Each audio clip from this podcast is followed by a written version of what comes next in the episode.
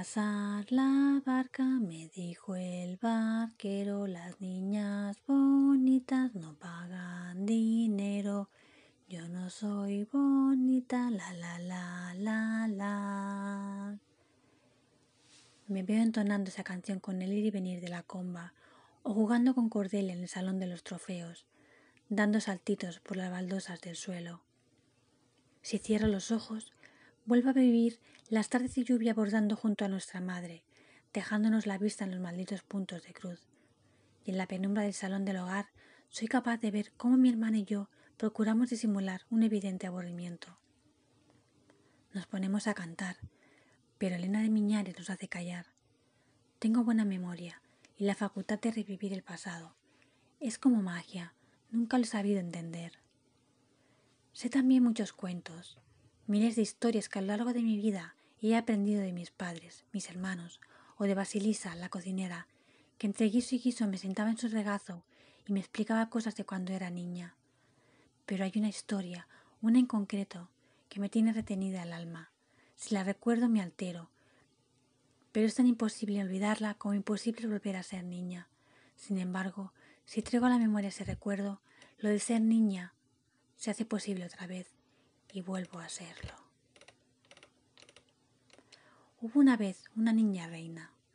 Vivía en una casa enorme rodeada por cuatro jardines, los del norte, sur, este y oeste. Una noche, la niña reina soñó que en los jardines del sur brotaba de la tierra un hermoso pozo. En sueños abrió la puerta de su habitación y bajó las escaleras hasta llegar a la puerta principal, desde donde una voz espectral clamaba su nombre. La niña reina salió de los jardines y se postró ante el pozo, impresionada ante la majestuosidad del monumento y asustada por las voces que en realidad provenían de las profundidades del mismo. La voz invitaba a asomarse a sus adentros, pero un miedo aterrador le impedía dar un paso adelante. Así que, como solo puede ocurrir en las pesadillas, la niña reina se acercó sin voluntad al pozo, subió el escaloncito que se alzaba desde el suelo y miró a su interior. El mismo grito que dio en el momento de asomarse al pozo fue el mismo que la despertó encharcada en sudor en la cama.